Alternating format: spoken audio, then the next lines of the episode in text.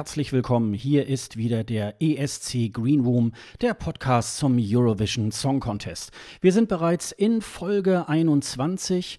Heute ist Donnerstag, der 18. Oktober. Mein Name ist Sascha Gottschalk und am anderen Ende der Leitung befindet sich wieder mein toller Kollege Dennis Kranz. Hallo Dennis. Hallo Sascha. Schöne Grüße aus Hildesheim.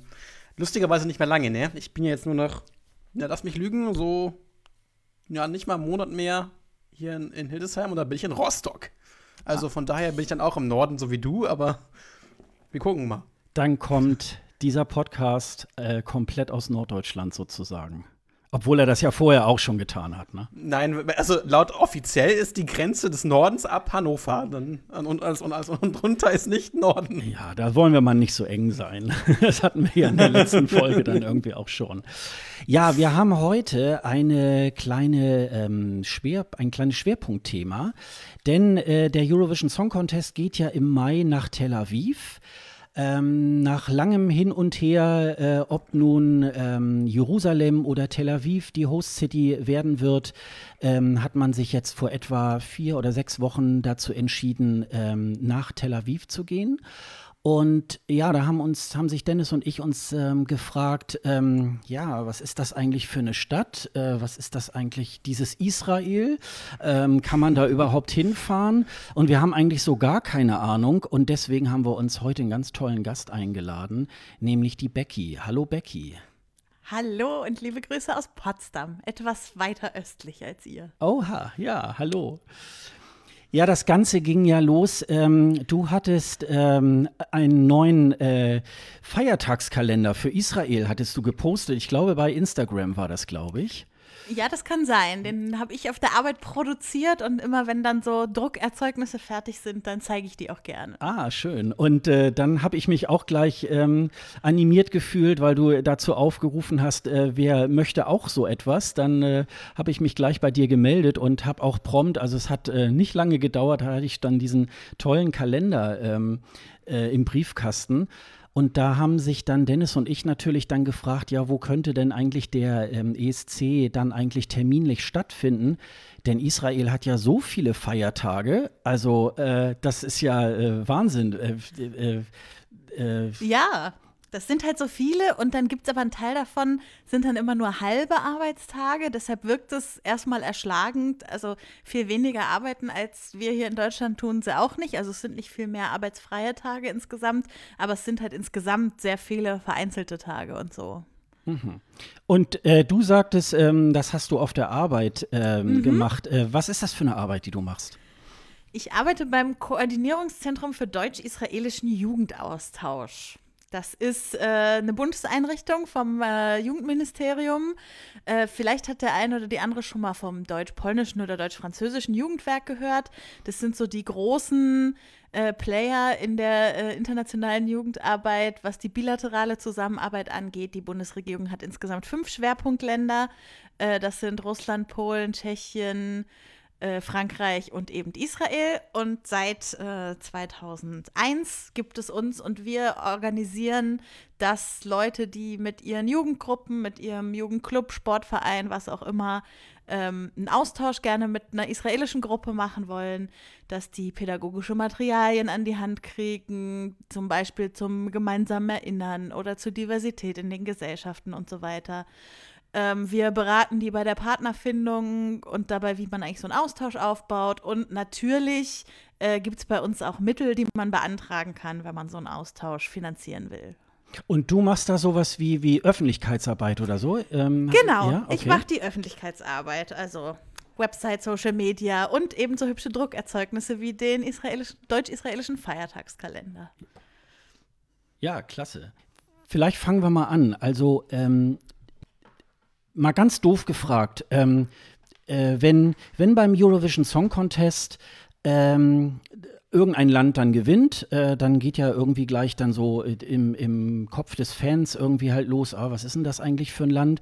Und wenn es so, sag mal, so Dänemark oder, oder Schweden oder so irgendwie halt ist, dann ist es ja irgendwie gar kein Thema. Aber so Israel, dann denken ja auch äh, so der geneigte ähm, Tagesschau-Zuschauer äh, oder so, denkt dann auch, da ist doch eigentlich dauerhaft Krieg. Kann man da überhaupt hinfahren? Könnte man da eigentlich ein, ein ESC stattfinden lassen? Ähm, also das geht eigentlich auch schon, ging schon los, als ich so, ja, ich plane jetzt eigentlich zum ESC zu fahren. Da hatten meine Eltern natürlich irgendwie schon Angst, als wenn ich in mhm. irgendein Kriegsgebiet irgendwie jetzt fahren würde. Ähm, was, was ist da dran, so von wegen Sicherheitslage? Äh, kann man da hinfahren? Äh, kann man so wie in Urlaub irgendwie halt zum Beispiel nach Tel Aviv fahren? Na klar kann man hinfahren. Also, ähm, äh, ich glaube, das äh, versteht sich ein bisschen von selber, dass das meine Position ist, wenn ich dafür sorge, dass jedes Jahr 6000 Jugendliche aus Deutschland und Israel hin und her fahren und sich gegenseitig besuchen.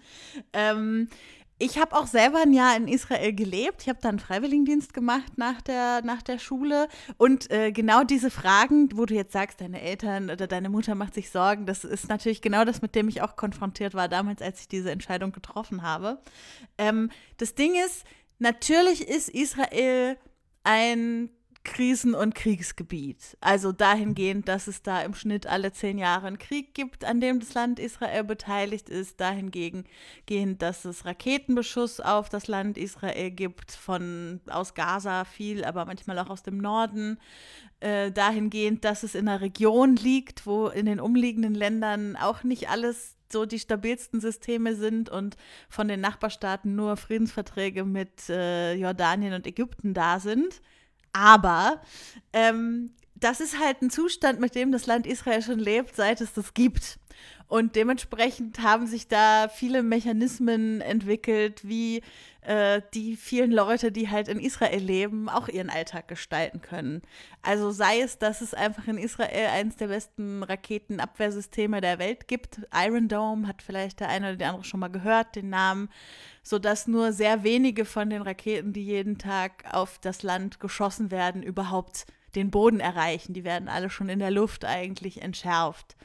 Ähm, natürlich kann man nie sagen, bis nächstes Jahr im Mai gibt es garantiert keine kriegerische Auseinandersetzung, mit der Israel irgendwie zu tun haben wird. Aber im Prinzip ist es dieses Jahr eigentlich ganz ruhig in der Region. Also der letzte große Aufreger war so ein bisschen, dass äh, die USA ihre Botschaft nach Jerusalem verlegt haben. Da gab es große, große Unruhen. Und danach, würde ich sagen, gab es so das Alltägliche, was sich für europäische Ohren oft irgendwie krass anhört, aber wenn man in, vor Ort in Israel ist, eigentlich gar nicht mehr ähm, so groß auffällt. Und tatsächlich äh, führen Menschen in Israel ein Leben, was unserem überhaupt nicht, äh, was davon sich nicht unterscheidet. Die gehen in Kneipen, die liegen am Strand, die äh, gehen feiern, ähm, die arbeiten, die schicken ihre Kinder in Kindergärten und Schulen und bewachen sie nicht die ganze Zeit.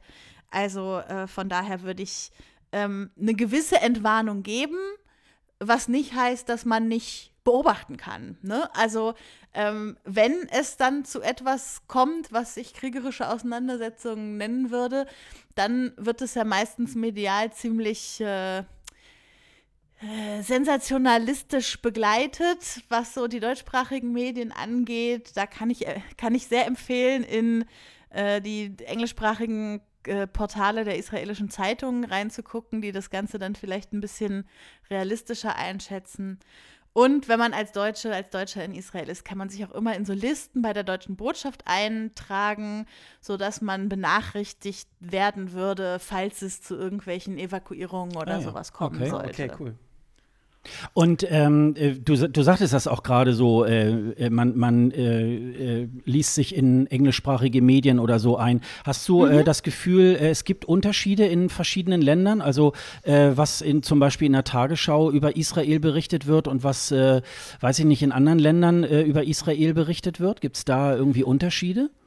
Mhm also ich bin jetzt keine Medienwissenschaftlerin, ich kann es dir nicht so, äh, ich kann dir nur mein Gefühl wiedergeben. Das Gefühl ist, dass man immer am nächsten an der Realität dran ist, wenn man sich vielleicht zwei israelische Zeitungen auswählt, eine aus dem eher linken und eine aus dem eher rechten Spektrum. Also vielleicht Haaretz und Jerusalem Post, die haben beide englischsprachige Websites. Äh, und wenn man da ähm, so ein bisschen vergleicht, dann kommt man, glaube ich, bei einem ganz realistischen Bild raus.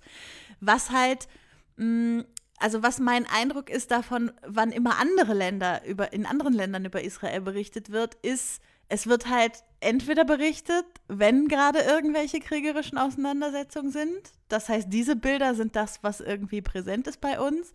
Oder es wird über Israel berichtet, wenn es um Israelis in Berlin, Israelis in New York, Israelis in Brüssel oder so geht. Also Städte, die gerade viel frequentiert sind von Israelis, die vielleicht auswandern aus Israel.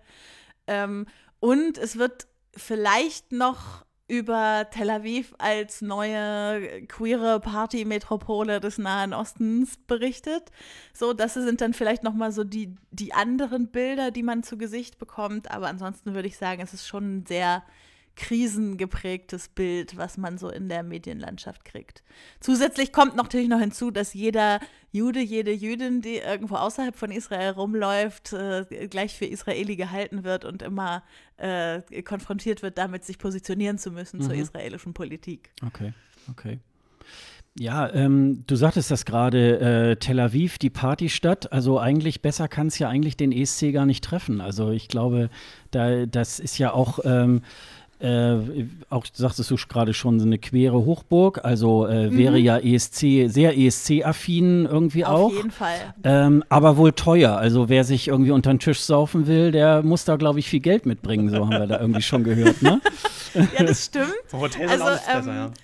ja genau, es gab ja mal Genau, es gab ja mal vor ein paar Jahren, ich weiß nicht, zwei oder drei, so ein Mem, dass die ganzen Israelis in Berlin äh, so viel Schokopudding gekauft haben, weil der Schokopudding in Israel so teuer war und den ganzen Schokopudding mit okay. zurückgenommen haben.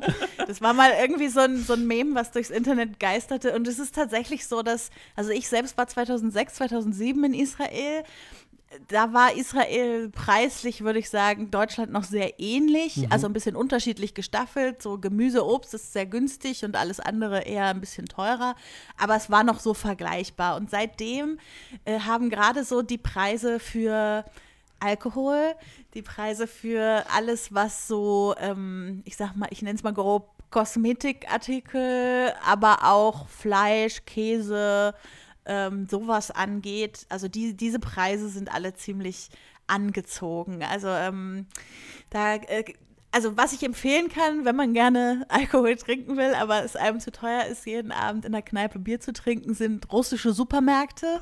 es ist ja so, dass ja tatsächlich sind ja in den Anfang der 90er unglaublich viele Menschen nach dem Zusammenbruch der Sowjetunion äh, nach Israel eingewandert. Ja ähm, die in ihren Stammbäumen noch jüdische Vorfahren gefunden haben, sozusagen.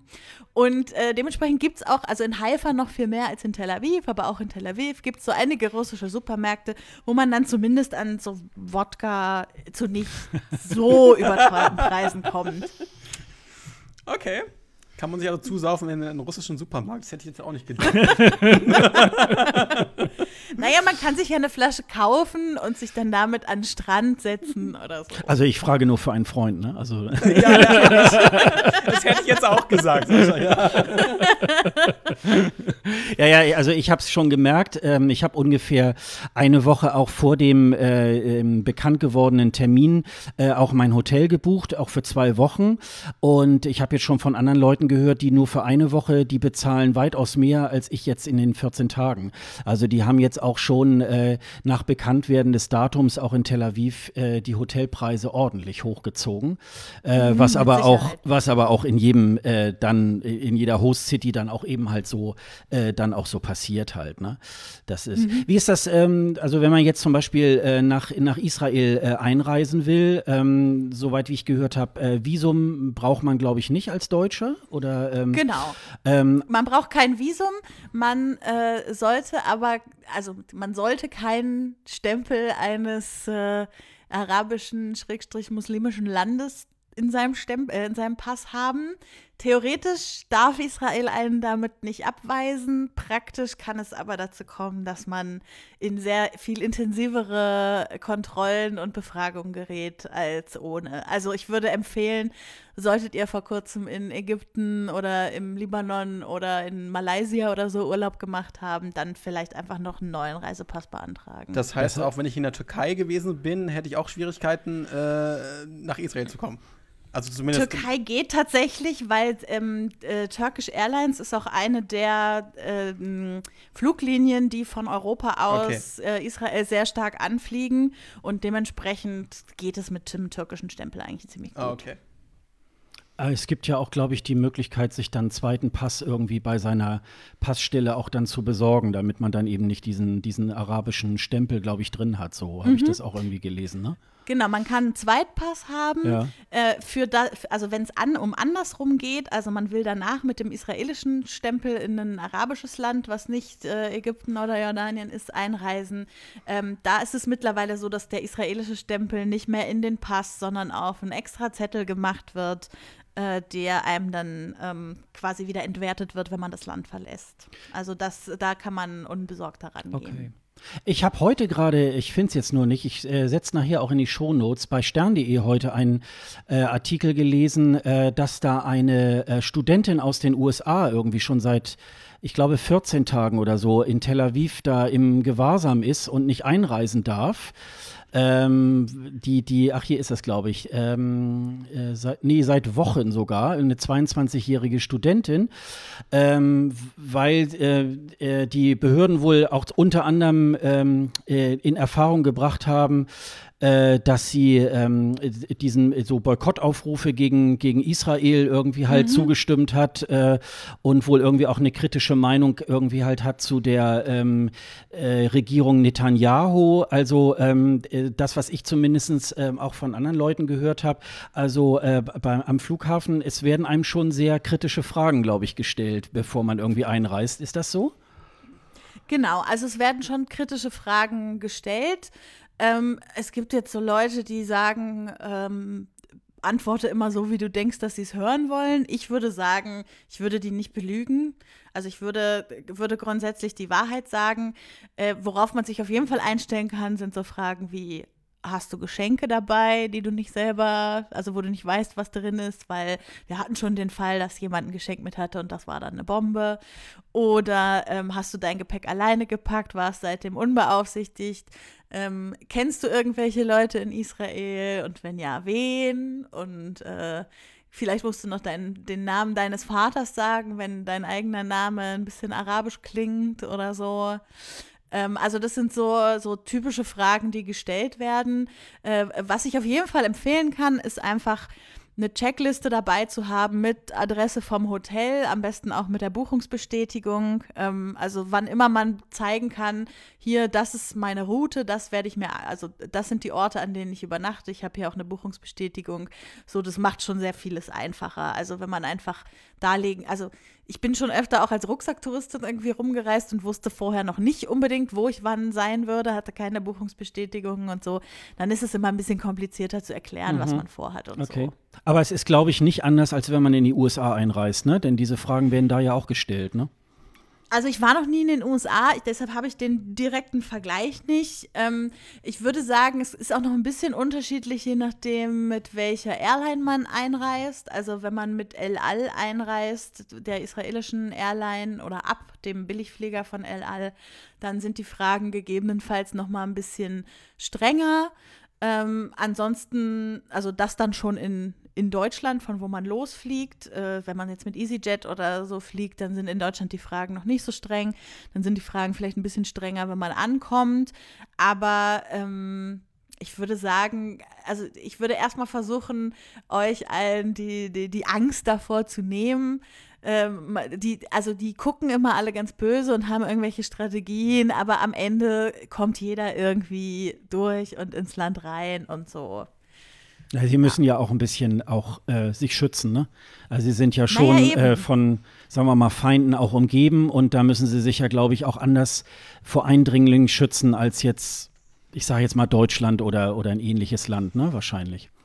Ja, und ich meine, äh, also nicht um so, also ich bin in Israel gewesen 2006, 2007, also direkt nach dem Zweiten Libanonkrieg, aber schon mehrere Jahre nach der zweiten Intifada. Und die zweite Intifada war ja so die Hochphase der äh, willkürlichen Anschläge, die irgendwie es im Land gab, wo dann irgendwelche Busse und Cafés in die Luft ge gesprengt wurden und so.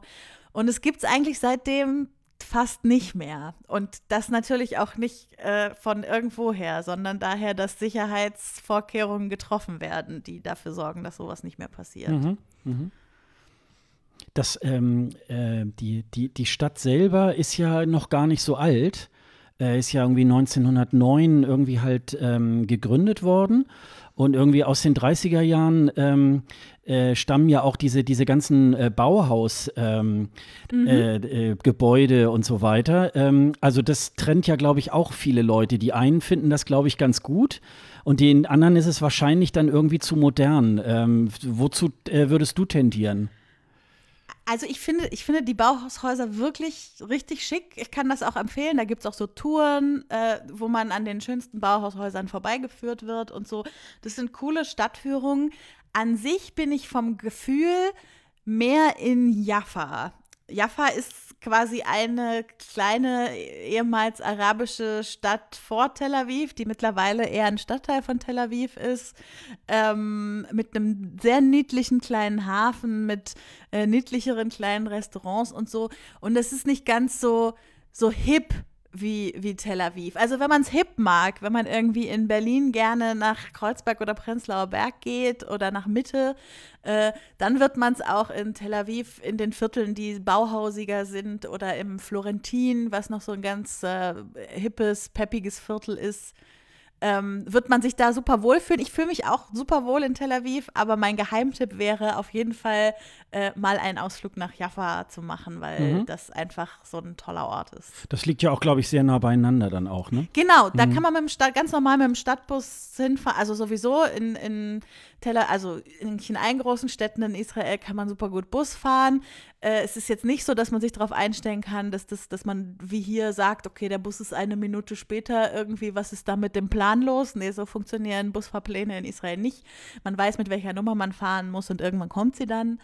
Ähm, so, aber man kommt überall gut hin und äh, man kommt von Tel Aviv Zentrum nach Jaffo super gut mit dem Bus oder wenn man einen längeren Spaziergang machen will, läuft man an der Strandpromenade entlang.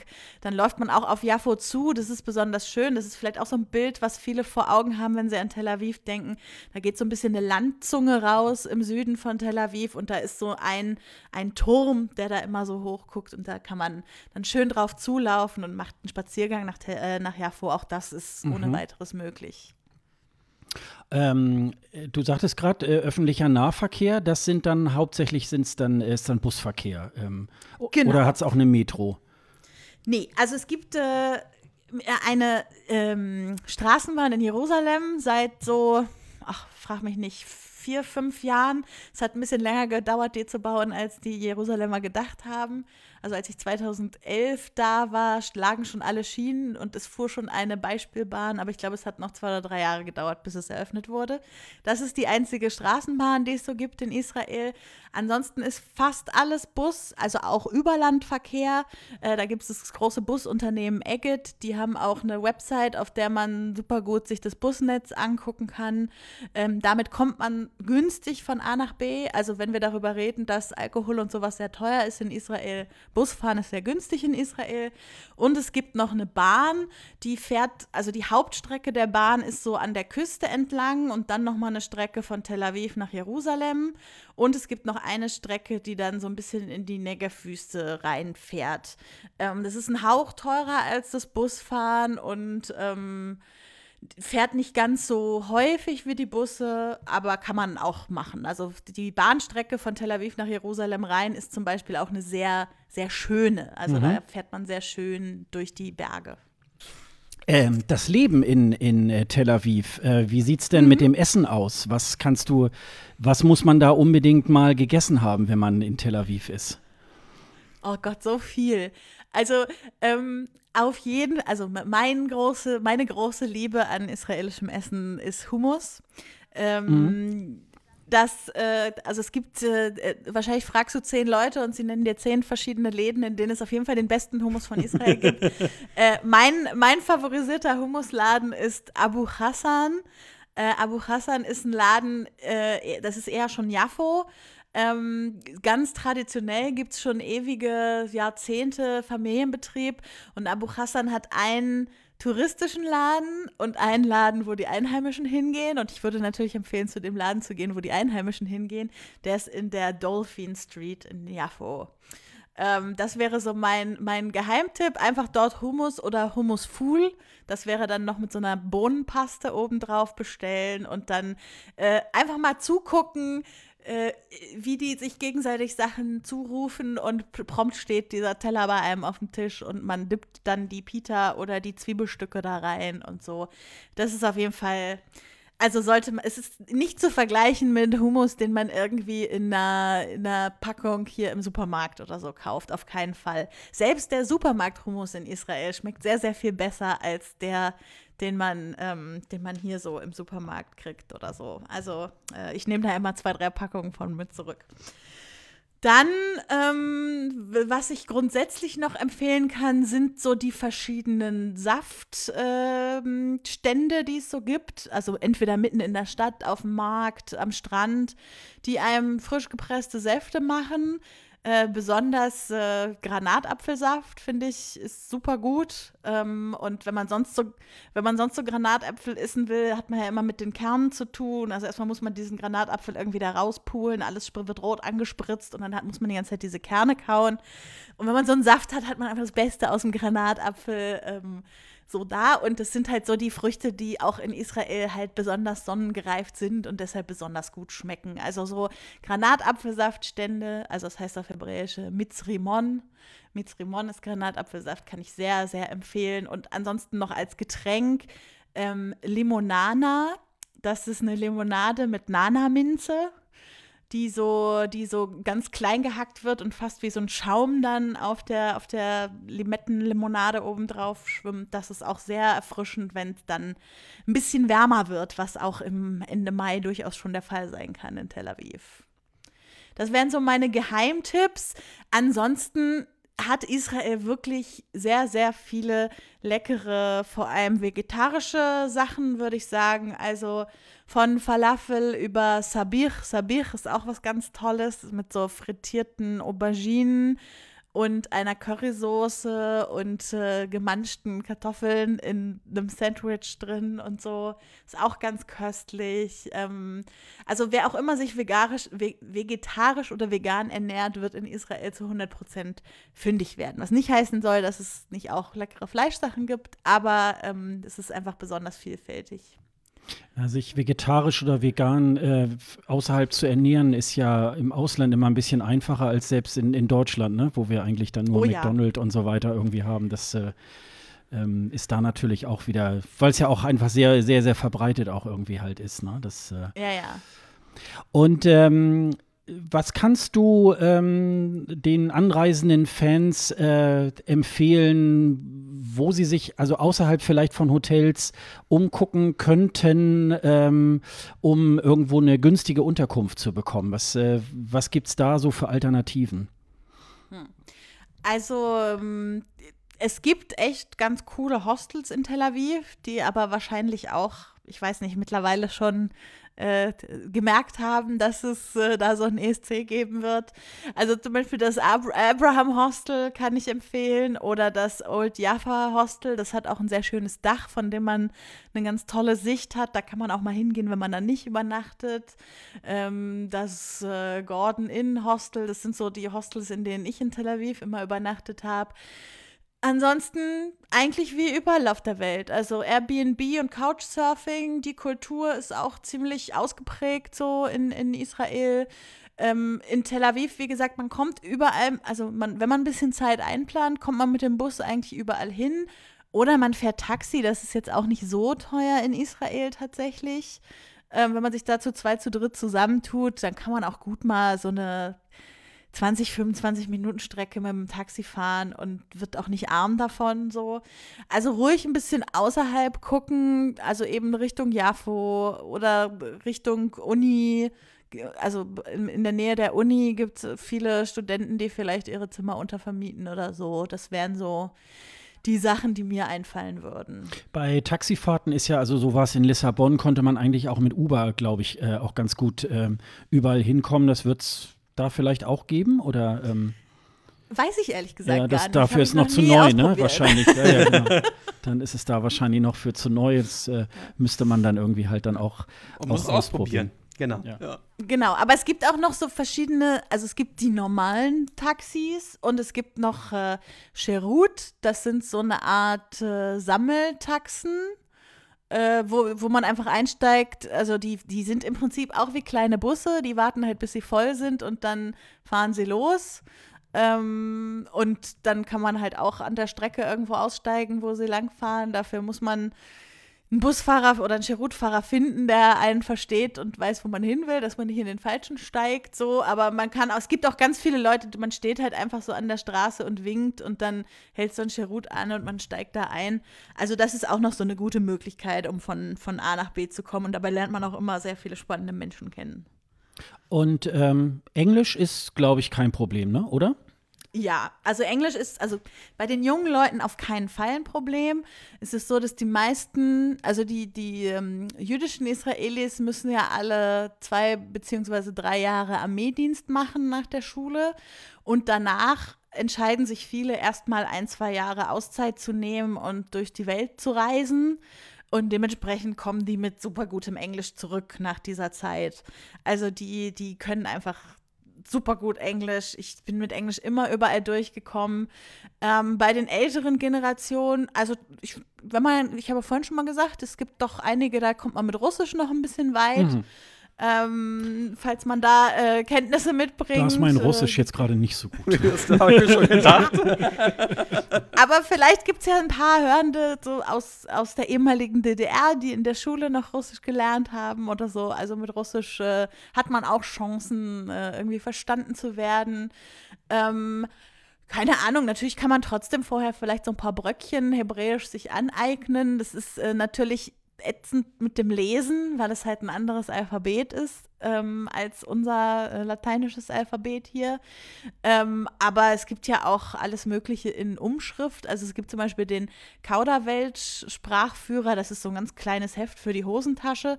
Das arbeitet überhaupt nicht mit dem hebräischen Alphabet, sondern nur mit, äh, mit Umschrift. Und da kann man sich einfach so ein paar äh, lustige Phrasen aneignen. Also ich, es gibt wahrscheinlich zehn Arten auf Hebräisch zu sagen, wie geht's dir? Und man antwortet auf einen, wie geht's dir, indem man mit dem anderen, wie geht's dir, äh, rückfragt und so. Also so ein paar, so ein paar lustige Geflogenheiten diesbezüglich kann man sich da, glaube ich, auch aneignen. Aber wie gesagt, ansonsten keine Angst haben, mit, mit Englisch wird man immer durchkommen. Ich habe gelesen, du kannst Hebräisch, ne? ja, Und wie gut? Also ich Wie hab- gut?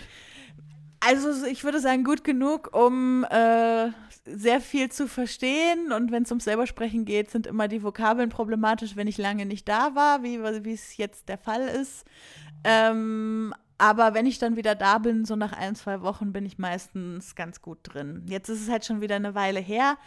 Ähm, als ich in Israel gelebt habe, war, war mein Wortschatz natürlich super, dafür war die Grammatik nicht so toll.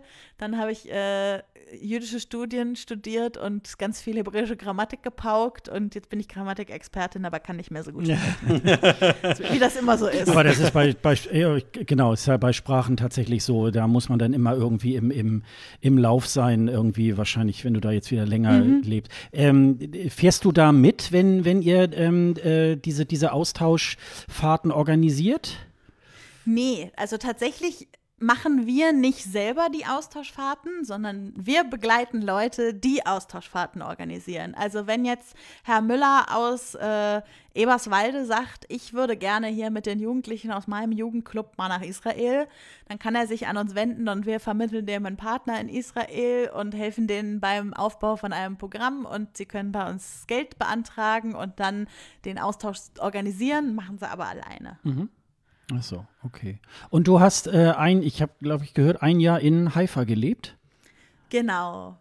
Ähm, Meine, ist auch meine Lieblingsstadt. Ich wollte Israel, sagen- Aber ich bin, ich bin natürlich parteiisch. Ich, das ich wollte ich wollt gerade sagen, denn äh, Haifa war ja noch äh, unter den letzten drei, ähm, als es Mhm. dann hieß, ähm, wo wird es dann irgendwie stattfinden. Ähm, hätten die die Kapazitäten überhaupt gehabt für so Hotel Ja, und so weiter und, und Halle? Ist eine gute Frage. Also, ähm, ich, man hätte wahrscheinlich, also das Ding ist, Haifa und Tel Aviv sind ungefähr eine Stunde, eine Stunde 15 auseinander. Also im Zweifel hätte man halt ein paar Betten nach Tel Aviv oder auf die Strecke dahin auslagern müssen.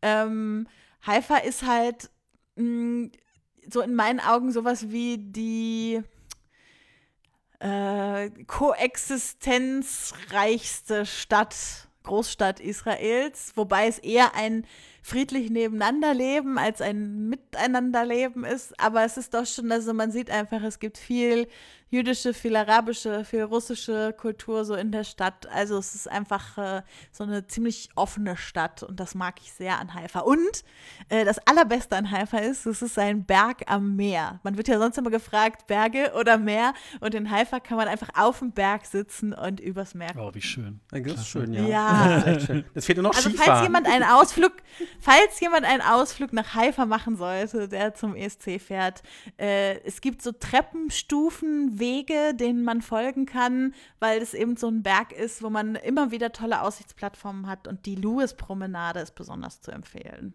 Super. Und ähm, das war ja auch so ein Kriterium, ähm, äh, weswegen es dann äh, Jerusalem nicht geworden wird, der, der Schabbat. Das ist, glaube ich, immer Freitagabend bis. Freitag ab Sonnenuntergang bis Samstag ab Sonnenuntergang, jeweils ab dem Moment, wo drei Sterne am Himmel zu erkennen sind. Und äh, dann passiert in Jerusalem erstmal gar nichts mehr. Also geht, äh, bricht das ganze, das ganze Leben da zusammen. Oder äh, wie kann man sich das vorstellen? Na, also die Menschen hören nicht auf zu atmen, so, aber also es, wird schon noch gelebt, aber es gibt halt, also es hat kein, es haben keine Läden mehr offen, äh, es, es fährt keine Public Transportation, also kein öffentlicher Nahverkehr mehr. Ähm, es gibt halt in Jerusalem im Vergleich zum Rest vom Land noch sehr viel mehr religiöse Juden, Jüdinnen, die auch den Schabbat nach traditionelleren Regeln einhalten, wo dann auch dazu gehört zum Beispiel äh, kein Strom. Ähm, so, dann hat man halt den ganzen Freitag schon vorgekocht, damit man ab Freitagabend bis Samstagabend Sachen Essen hat, was auf irgendwelchen Warmhalteplatten steht, weil man den Knopf nicht mehr drücken darf, um den Herd anzumachen und so weiter. Also es ist auf keinen Fall so, dass dann kein Leben mehr in Jerusalem ist. Ich kann auf jeden Fall empfehlen, mal an einem Schabbat in Jerusalem zu sein. Viele Leute gehen dann auch zur Klagemauer am Samstag tagsüber, um dort zu beten. Also da ist es besonders voll im Vergleich zu den anderen Wochentagen. Ähm, auch am, am Kikar Zion, am Zionsplatz in der Neustadt von Jerusalem, treffen sich freitagsabends immer die Nachmanim.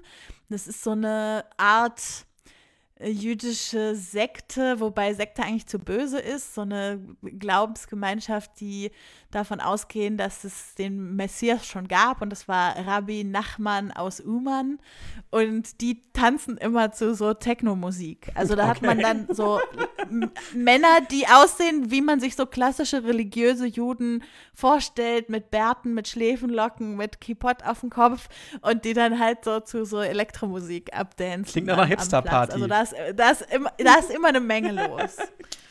Dann hätte da vielleicht doch der ESC stattfinden Ja, sollen. wenn klingt aber, echt, das klingt aber echt nach einer Hipster-Party, ne? Mit, mit Bärten und.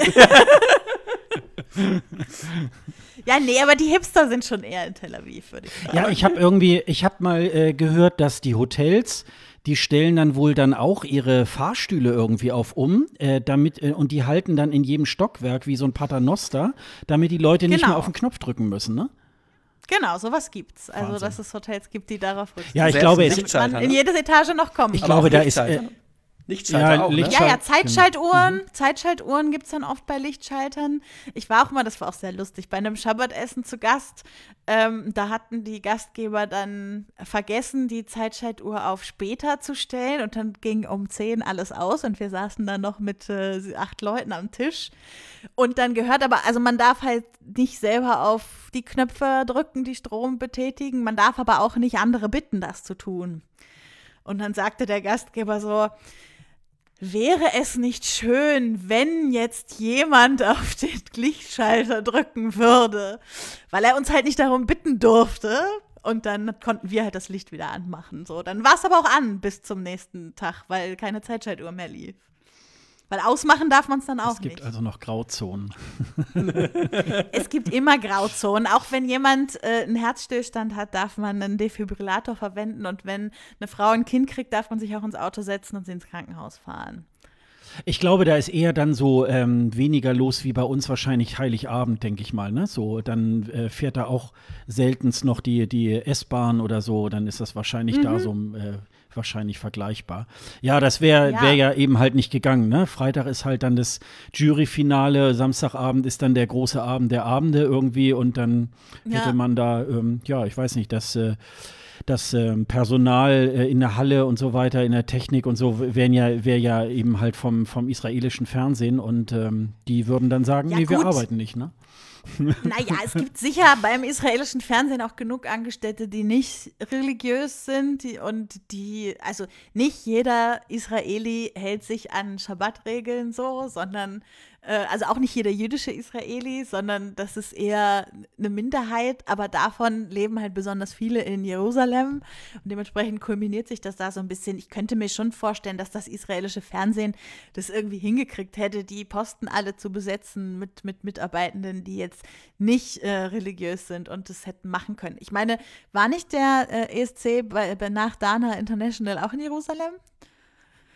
Genau, da haben sie es ja auch irgendwie hingekriegt. Also es, es, es wäre schon irgendwie gegangen, aber ich fand es definitiv die sehr viel logischere Entscheidung, nach Tel Aviv zu gehen. Auch um politischen Trouble zu vermeiden. Wie unterschiedlich ist denn das? Also wie von der von der Schabbat-Regelung in, in Tel Aviv und Jerusalem ist es da in Tel Aviv ein bisschen angenehmer, also beziehungsweise nicht angenehmer, Ja. aber also nicht, nicht, nicht so extrem ausgelebt, wie es in Jerusalem ist, oder? Genau. Also in, es ist schon auch so, dass es, also der Schabbat ist ja im Prinzip, der, was bei uns der Sonntag ist. Also der, der Sonntag ist in Israel der erste Tag der Woche, was bei uns der Montag ist und der Schabbat ist dementsprechend der Sonntag. Das heißt, es hat schon das meiste auch in Tel Aviv zu am, am Schabbat, aber es gibt dann so Spätis, es gibt Cafés, die aufhaben, was du dann in Jerusalem irgendwann nicht mehr hast. Ähm, es gibt mittlerweile auch ein paar Buslinien, die durchfahren. In Haifa gibt es schon ein bisschen länger, aber in Tel Aviv jetzt eben auch. Ähm, also es ist alles ein bisschen, bisschen lockerer. Es ist definitiv trotzdem so, dass am Schabbat grundsätzlich das ganze Leben so ein bisschen runterfährt. Also das habe ich auch sehr, sehr geschätzt am Schabbat, als ich in Israel war, dass man ihn noch ein bisschen mehr als Ausruhzeit und Relaxzeit nutzt, als das so mit dem Sonntag in Deutschland der Fall ist. Ähm, aber in Tel Aviv ist auf jeden Fall, kann man am Schabbat ähm, davon ausgehen, dass man überall hinkommen wird, dass man einkaufen kann, Getränke findet und so weiter. Ja, war das nicht, so- äh, ist das nicht so, dass sogar diese, äh, speziell diese russischen Lebensmittelläden dann aufhaben? Also, weil die sich da nicht so äh, darum scheren, dass dann da Feiertag ist? Ja, genau. Mm, Also ich, mein, mein russischer Supermarkt in Haifa, äh, bei dem wir immer, die kannten uns dann irgendwann und äh, wir waren ja auch Freiwillige, wir hatten nicht so viel Geld und so, wir haben wirklich nicht oft Fleisch gekauft, aber irgendwann standen wir mal an der Fleischtheke und wollten dann irgendwie für den Monatsanfang, wir hatten noch viel Geld, wollten wir Fleisch kaufen für unsere WG und dann sagten die beiden Verkäuferinnen, die uns schon kannten, auch so, seid ihr Juden? Ja. Wir sind, nee. Die beiden, wir auch nicht. Wollt ihr Schwein? so, also, es war so. Also, in den russischen Supermärkten äh, hat man auf jeden Fall äh, die Chance, noch Sachen zu kriegen, wenn die anderen Supermärkte schon zu und so haben. So wie bei Schlemiel, ne? Hey, du, wer ich? Genau. Genau. genau. Ja. Äh, wie ist denn bei dir? Ähm, fährst du nach Tel Aviv zum ESC? Ich, ich wollte unbedingt, aber jetzt ist an dem Woch, genau an dem Wochenende ist die jährliche Jahres- und Mitgliederversammlung von der Organisation, mit der ich meinen Freiwilligendienst in Israel Ah, gemacht okay. habe, von Aktion Sühnezeichen Friedensdienste. Und ich, äh, wir haben so viele Pläne für die diesjährige Mitgliederversammlung, Anträge, die wir stellen wollen und so mit so einer kleinen Gruppe von Leuten. Da können wir jetzt eigentlich nicht wegbleiben. Aber wir haben schon angeregt bei den PlanerInnen der, äh, der Abendveranstaltung, dass sie doch bitte einen ESC-Cook äh, äh, Location Party mit Bullshit Bingo und so weiter anbieten sollen. Es- Ich mache ja immer so ein Bullshit Bingo zum ESC und dann würde ich das da den Teilnehmenden der Jahresversammlung zur Verfügung stellen. Das bietet sich ja auch geradezu an, ne? Also, ähm, da, Ja. also e- erstmal ähm, das auf diesen Termin zu setzen, eigentlich ist ja völlig unmöglich, finde ich.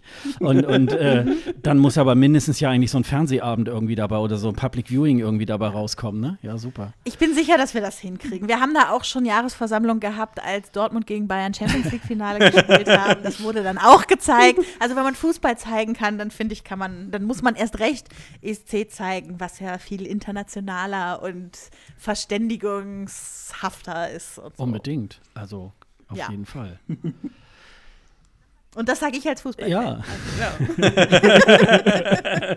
Ja, äh, Fußball und ESC liegen ja sehr nah beieinander. Also wir haben auch so einige Hörer, die sehr äh, fußballaffin sind. Äh, ich glaube, dieser Wettbewerbscharakter, der spielt da auch, äh, spielt da auch mit rein, den man ja beim ESC ja irgendwie halt auch hat, wo man auch die, die Songs bewertet und das macht man ja beim Fußball auch, Spielzüge bewerten und wer ist eine Flasche, wer ist ein guter Fußballspieler, ne? Das ist halt dann auch so.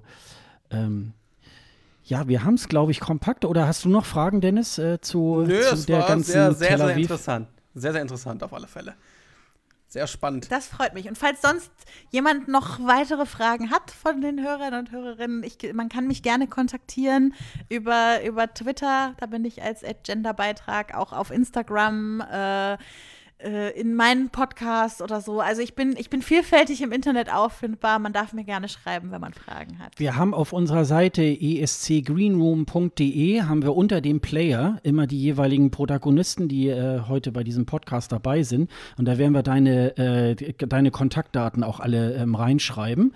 Und dann können äh, die Hörer auch dann mit dir dann in, in Kontakt treten. Und ähm, dann können sie dich noch äh, löchern. Insbesondere auch die Fans, die eben halt dann auch vorhaben, äh, auch nach Tel Aviv zu fahren. Ähm, ja, ich hoffe, dass wir das ganz gut abgedeckt haben. Aber wir sind ja noch nicht durch und wir wollen dich gerne auch mit äh, weiterhin in diese Folge hier mit einbeziehen. Ähm, Mhm. Jetzt erstmal so eine ganz allgemeine Frage. Ähm, äh, hast du eine Affinität zum, zum Eurovision Song Contest?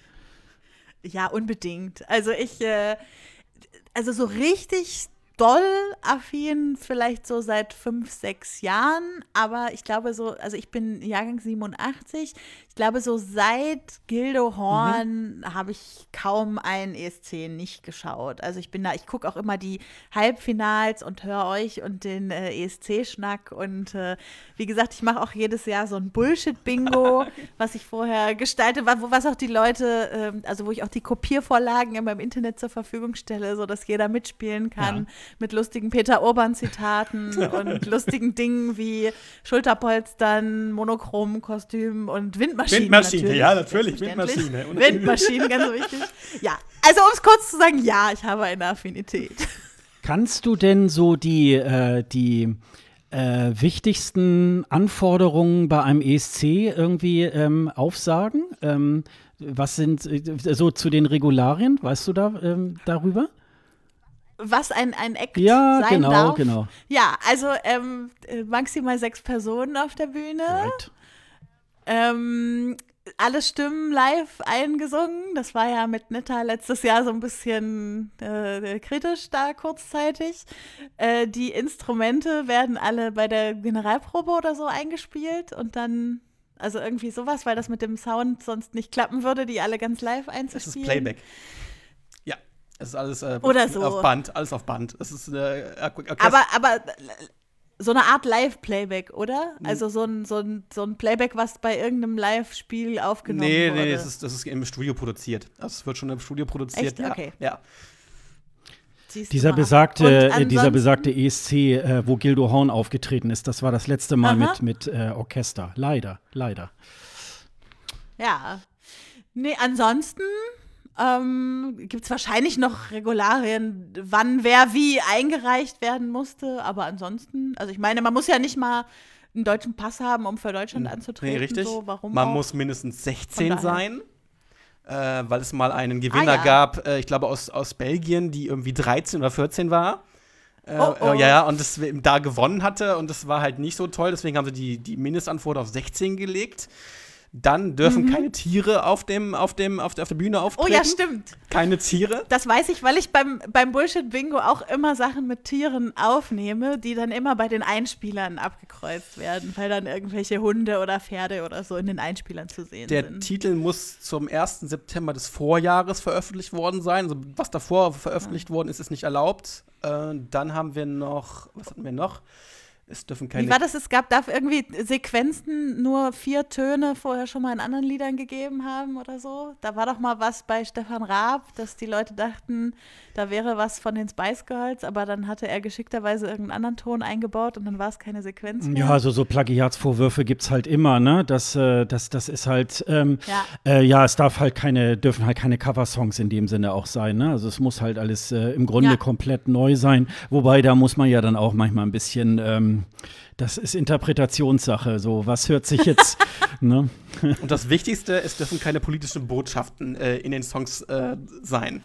Was ja schon mal dazu Ja, geführt ja. hat, dass zum, Wissen wir alle. das- klappt klappt Ja, immer. klappt immer. dass, dass, dass zum Beispiel, das hat ja schon mal in, ähm, nicht funktioniert, als Georgien mit We Don't Wanna Putin ähm, sozusagen versucht hat, einen Anti-Putin-Song äh, ja, zum ESC zu schicken und die EBU gesagt hat, nee, nee, nee, das geht nicht, tut mir leid. Ähm, oder auch so äh, Werbenamen, also den Facebook-Song von äh, San Marino, den ähm, Ralf Siegel geschrieben hat, da hieß der Facebook äh, oh, oh, oh, oh, und dann Ja, musste dann. Social Media Song heißen und so. Also da gibt es schon ein paar Dinge, wo dann halt auch äh, Sachen rausgestrichen werden müssen. Ich glaube, es gab es bei Schweden jetzt auch mal, wo dann, weil Fuck zum Beispiel nicht gesagt werden darf beim, beim, beim Eurovision Song Contest. ja, das ist, das ist ein bisschen Amerikanisierung der, der Sprache bei, bei der EDU, aber äh, viele Sachen sind halt nicht erlaubt, die irgendwie kind, dem, dem Kindeswohl ähm, ja, schaden könnten.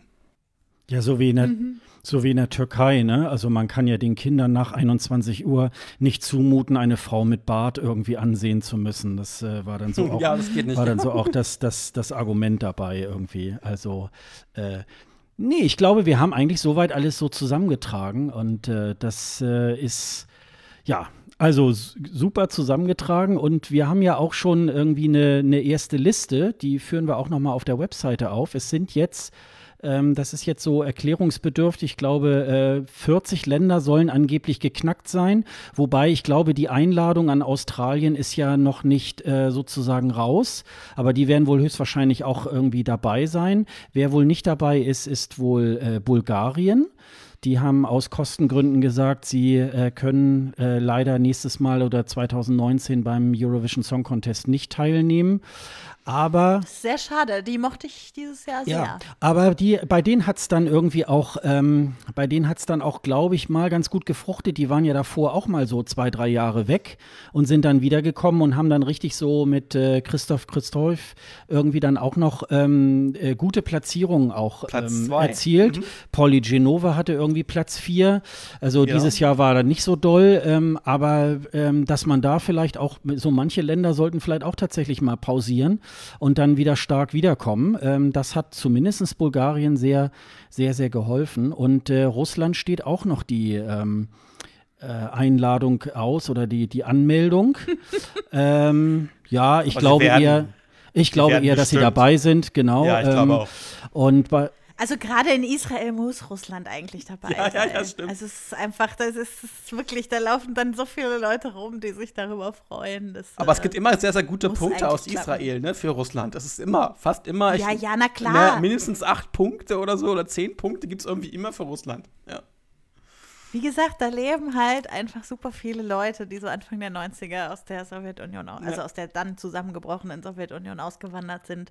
Na klar haben die da noch eine Affinität. Ja, das ist halt irgendwie. Ja, und das kleine San Marino weiß auch noch nicht so recht. Erst haben sie gesagt, sie wollen, sie wollen einen, äh, sie wollen diesen Vorentscheid, den sie letztes Jahr oder in der letzten Saison äh, wieder neu aufgelegt haben, dieses One in äh, 360 irgendwie. One und in dann 360. One in 360 und äh, ja, und Ich dachte, du sagst jetzt, sie schicken nur noch den Roboter dieses Jahr. Also, also man, man, man, weiß es, man weiß es nicht. Also äh, ich meine, künstliche Intelligenz ist ja im Vormarsch und äh, da könnte es natürlich sein, dass sie, ähm, dass sie in diese Richtung gehen. Aber äh, letztes Mal war das schon so konfus. Die haben irgendwie, ich gefühlt äh, 15 Mal die Regularien irgendwie geändert und da ist dann nachher auch keiner mehr durchgestiegen und am Ende sind dann irgendwie diese beiden Mädels da irgendwie bei rausgekommen mit ihren Robotern und äh, also es war irgendwie ganz, ganz furchtbar und ähm, ja, ich Die haben ja glaube. noch ein ganz anderes Problem. Also, die haben ein Moderationsproblem. Die brauchen einen neuen Moderator für diese Show. Bitte. Wenn ihr das dann noch mal machen solltet, bitte holt euch einen anderen Moderator, weil dieser Moderator war das Schrecklichste, was ich je gesehen habe. Weil er hat nur amazing, perfect, äh, brilliant, also das andere, andere Wörter kannte er nicht. Also das fand ich ganz schlimm. Diese Moderation im San, äh, San Marinischen Fernsehen, das konnte man sich als, als, als, äh, als äh, ja, Fernsehgeneigter Zuschauer nicht antun. Ich würde mal sagen, das könnte doch dann auch der Roboter machen, oder? Wenn er Ja, die drei. Sätze, ja, also bitte, bitte. so- bitte eine so- künstliche Intelligenz, ja, gerne, ja, bitte. so, so randommäßig irgendwie kann er dann so amazing, super, perfect irgendwie kann er Alexa nehmen einfach. Kannst Ja, Alexa genau. moderieren. Ja, Ja, oder Google, der Google-Assistent oder Siri, Siri wäre auch noch interessant. Siri, wenn Siri moderiert den Vorentscheid von San Marinischen Fernsehen. Finde ich gut. Ja. Ja, dann sind wir ja auch schon voll äh, drin. Wir haben nämlich ähm, auch wieder Neues äh, zum deutschen Vorentscheid, unser Lied für Tel Aviv. Da hat es jetzt äh, den sogenannten Kandidaten-Workshop gegeben. Ich kann ja noch mal eben eine kleine, eine kleine Rückblende machen. Äh, das haben wir ja letztes Mal schon erzählt, aber für die, die es noch nicht gehört haben, es waren äh, rund äh, äh, 1000 ähm, Interessierte, die sich ähm, gemeldet haben beim NDR ähm, und äh, 465 Bewerber äh, kamen noch dazu. Und dann wurde beim NDR ähm, äh, diese Auswahl auf 200 Beiträge oder auf 200 Künstler irgendwie halt runtergebraten, über die das äh, Eurovisionspanel dann entschieden hatte. Und äh, die 50 Besten sind dann weitergekommen und sind jetzt von einer internationalen Jury ähm, weiter bewertet worden. Und am Ende waren jetzt 20 Kandidaten für dieses äh, ähm, ja, Komponistencamp. Nee, Komponistencamp war es jetzt noch nicht, aber Kandidatenworkshop, wo sich einfach die Kandidaten jetzt einfach mal ähm, erstmal äh, ja, akklimatisieren konnten. Ist der ESC überhaupt was für sie und so weiter. Und da sind jetzt äh, also es sind nicht alle Namen bekannt, weil wohl einige sind wohl abgesprungen und einige sind wohl, ja, ich würde mal sagen, vielleicht auch noch so bekannt, dass sie sagen, sie wollen jetzt äh, noch nicht. Ähm, äh, Sie wollen jetzt irgendwie noch nicht sich äh, ähm, raustrauen in die Öffentlichkeit und sagen, ich bin jetzt in diesem Kandidatenworkshop gewesen. Aber es waren ja schon jetzt wirklich eine ganze Reihe ähm, von Kandidaten sind ja aufgetaucht und äh, da kann ja Dennis mal was dazu sagen. Ja, aber was, was, was man dazu sagen muss, es gibt noch Kandidaten, die äh, überhaupt beim, beim Workshop nicht dabei waren und noch in dieser, in dieser, ja, in diesem Pool noch mit drin sind. Das heißt, dass, da gibt es auch ein paar versteckte Leute, die wir entweder gar nicht kennen oder noch gar nicht beim Workshop überhaupt waren, sondern nur ein, ein Video aufgezeichnet haben, irgendwie extern, um dann halt in diesem Pool noch drin zu sein. Das heißt, es gibt auch noch eine, ja, so sozusagen eine Nullnummer, ne, die wir nicht kennen, also überhaupt nicht wissen, dass sie dabei sind oder so. Also beziehungsweise das, das, das, das, das ist mehr, es sind doch definitiv mehr als 15 Leute, die dort in diesem Pool sein werden.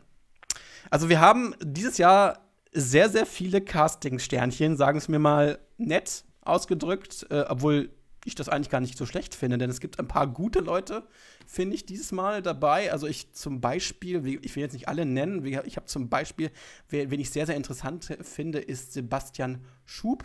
Schub, ja, Sebastian Schub, das, der ist Singer-Songwriter.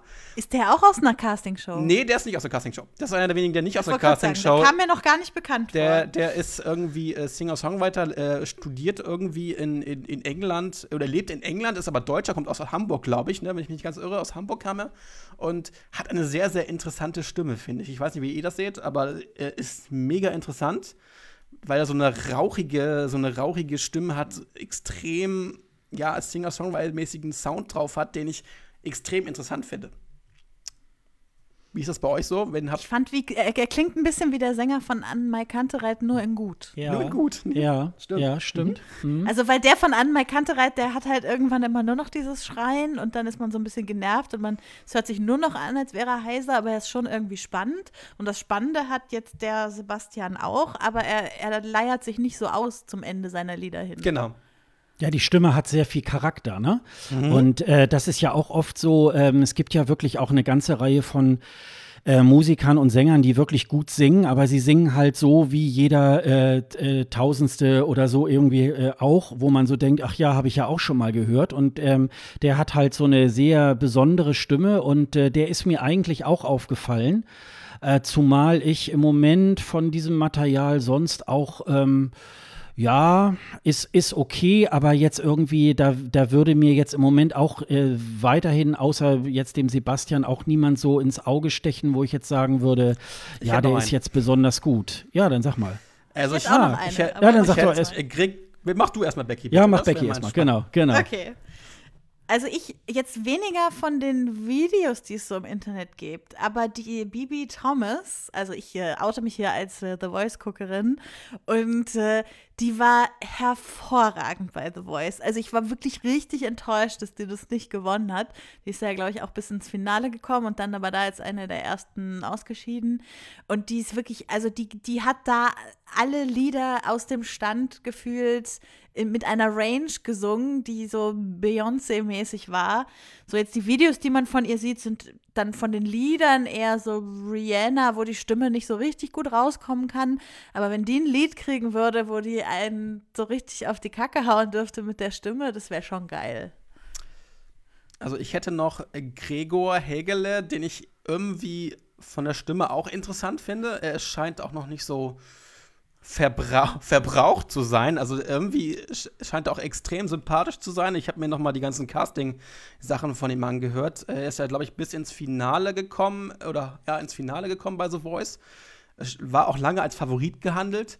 Ähm, ich finde das sehr, sehr interessant, was er macht. Ich, wir müssen mal sehen, wenn er wirklich dann eigene Lieder singt. Äh, wie das dann klingt, weil derzeit gibt es ja nur Covers, es gibt ja kein, kein, eigenes, kein eigenes Songmaterial von ihm. Und da glaube ich, könnte er so der kleine Underdog in dieser Auswahl sein, der, wenn er einen guten Song hat, kann, könnte der durchaus interessant, interessant werden. Also es ist noch einer wenigen. Aber jetzt mal strategisch gedacht, findet, findet ihr nicht, dass der dem Schulter ein bisschen zu ähnlich ist? Also jetzt außer die, dass er keine roten Löckchen hat, aber so vom, vom, vom Typ, von der Stimme, von der Art der Lieder, die der wahrscheinlich singen wird? Ähn, weiß ich nicht. Also das, er, er, singt auch auf Deutsch. Also es gibt auch Titel von ihm auf Deutsch. Das gibt, das ist, klingt auch mhm. extrem interessant. Das ist dann noch mal eine andere Farbe. Ich glaube, wenn der was auf Deutsch bringt, was er auch sehr gut singen kann, in seinen Covers gibt es da zwei, drei Lieder, die er auf Deutsch singt. Äh, das könnte auch interessant werden, wenn der auf Deutsch singt. Weil ich würde mir eine lange Zeit mal ja gerne mal wieder einen deutschen Titel wünschen, den es ja lange Zeit nicht gab. Das letzte Mal Roger Cicero hat einen deutschen Titel gehabt und ich glaube, mit einem guten deutschen Titel, der gut gemacht ist, hätten wir auch ganz gute Chancen. Ja, und das ist so ein bisschen mein Problem. Also mir springen da im Moment nicht so wahnsinnig viele Leute hervor. Also ich finde schon, das Material ist schon sehr gut. Also wahrscheinlich hat da Michael Schulte auch ein bisschen vorgearbeitet, dass sich tatsächlich auch wirklich äh, etwas mehr äh, auch gute Leute äh, da hingetraut haben, die jetzt gesagt haben, na, vielleicht ist das jetzt doch irgendwie äh, eine ernstzunehmende Geschichte, die da der NDR auf die Beine stellt. Aber es ist jetzt noch nicht so, äh, finde ich, der herausragende Künstler. Ähm, also selbst auch der Daniel Schumacher, der von DSDS ja irgendwie halt kommt. Ähm, das ist halt auch irgendwie, ähm, also ich finde, ähm, dass jemand von einer Castingshow kommt, finde ich nicht verkehrt, weil es tatsächlich auch, ähm, es gibt ja auch in dem Sinne äh, sonst keine anderen Musiksendungen mehr, außer wenn du bei, bei, bei, bei Silbereisen irgendwie halt auftrittst. Und, äh, oder im, im, im Und, äh, ob wir die wollen? Genau, oder, ja, oder genau. im, im ZDF ähm, äh, Fernsehgarten oder so. Äh, insofern, ähm, ja, ist es dann auch natürlich jetzt kein, kein Makel, wenn jetzt sich jemand auch äh, in so einer Wettbewerbssituation, in einer Castingshow, meinetwegen bei Voice of Germany oder so durchgesetzt hat. Aber ähm, aber wahrscheinlich liegt es auch ein bisschen daran, man müsste jetzt da auch einen dazugehörigen äh, Song irgendwie da auch genau. dazu sehen. Ne? Das ist halt man so ein bisschen. Man muss ja auch dazu sagen, mhm. Netta zum Beispiel hat bei Rising Star mitgemacht, also einer Castingshow, die bei uns in Deutschland ja leider nicht so wirklich erfolgreich war. Es gab nur eine einzige, ich glaube, eine Staffel, die ein paar Folgen lief. Und da die Quoten so schlecht waren, wurde die Sendung abgesetzt. Äh, die Sendung wurde auch sehr oft verkauft, in, äh, die israelische Sendung wurde auch sehr oft verkauft in, in der Welt. Also es ist jetzt nicht ganz so unbekannt, aber auch in den USA lief sie ganz gut, ein paar Staffeln und ist dann auch abgesetzt worden. Äh, das ist so eine ich weiß nicht, wenn man das, ich weiß nicht, ob das jemand schon gesehen hat. Das ist so eine Art ähm, Social Media äh, Casting Show, wo, wo, wo Leute mit, mit einer App äh, abstimmen können über den Künstler, der dort ist. Und die Jury hat dann nochmal zusätzliche Prozente, die sie dann auf den Künstler hochrechnen kann. Und wenn er eine bestimmte Prozentzahl erreicht, kommt er in der nächsten Runde weiter. Und ähm, das ist in Deutschland leider nicht wirklich erfolgreich gewesen, aber es ist eine Sendung, die durchaus Erfolg äh, für Israel hat. Ich meine, die, hatten, die suchen ja damit, das, den, den, Künstler schon seit einigen Jahren damit und sind damit eigentlich immer ziemlich erfolgreich gewesen bisher in den letzten Jahren. Und Netta hat jetzt diesmal gewonnen in einer Castingshow, mit einer Castingshow. Also Castingshow heißt jetzt nicht unbedingt, dass das schlecht ist. Äh, ich glaube, das ist manchmal sogar nicht so schlecht, wenn, wenn ein Castingshow-Teilnehmer beim ESC teilnimmt, weil er den, den, den Wettbewerbcharakter schon kennt. Mhm. Und ähm, man konnte jetzt so ein bisschen ähm, lesen, äh, dass es ja so in die Richtung geht, ähm, oh, dass der ganze Wettbewerb ist jetzt wieder so intransparent und es dürfen irgendwie nur die Vivi-Blogger, äh, nicht die Vivi, die Prinz-Blogger dürfen da irgendwie drüber berichten und so weiter. Ähm, äh, ich finde diese Kritik eigentlich ein bisschen unbegründet, weil äh, man muss natürlich auch den Künstlern da so ein bisschen die Möglichkeit geben, in so einem geschützten Raum sich da vielleicht auch erstmal so ein bisschen zu erproben und ob das irgendwie halt was ist. Ähm, äh, wie seht ihr das? Ähm, Findet ihr, dass, dass da mehr Öffentlichkeit sein sollte oder äh, müsste das dann, äh, äh, ist es so gerade gut, wie es jetzt ist? Also ich kriege jetzt nicht so viel davon mit, wer wann wie wo worüber berichten darf. Ich finde grundsätzlich, dass das Ganze in Deutschland ein bisschen mehr Öffentlichkeit haben sollte. Aber ob das jetzt unbedingt bedeuten muss, schon in einer Phase, wo noch 40 Leute drin sind, bis ins kleinste Detail über jeden zu berichten oder so, das würde ich gar nicht unbedingt sagen. Also ich würde mir da eher wünschen, dass so der, der Vorentscheid selber mal ein bisschen äh, mehr gepusht wird und nicht so eine lahme Sendung immer wird. Ja, mal gucken, ob das mit Barbara Schöneberger dann noch besser wird.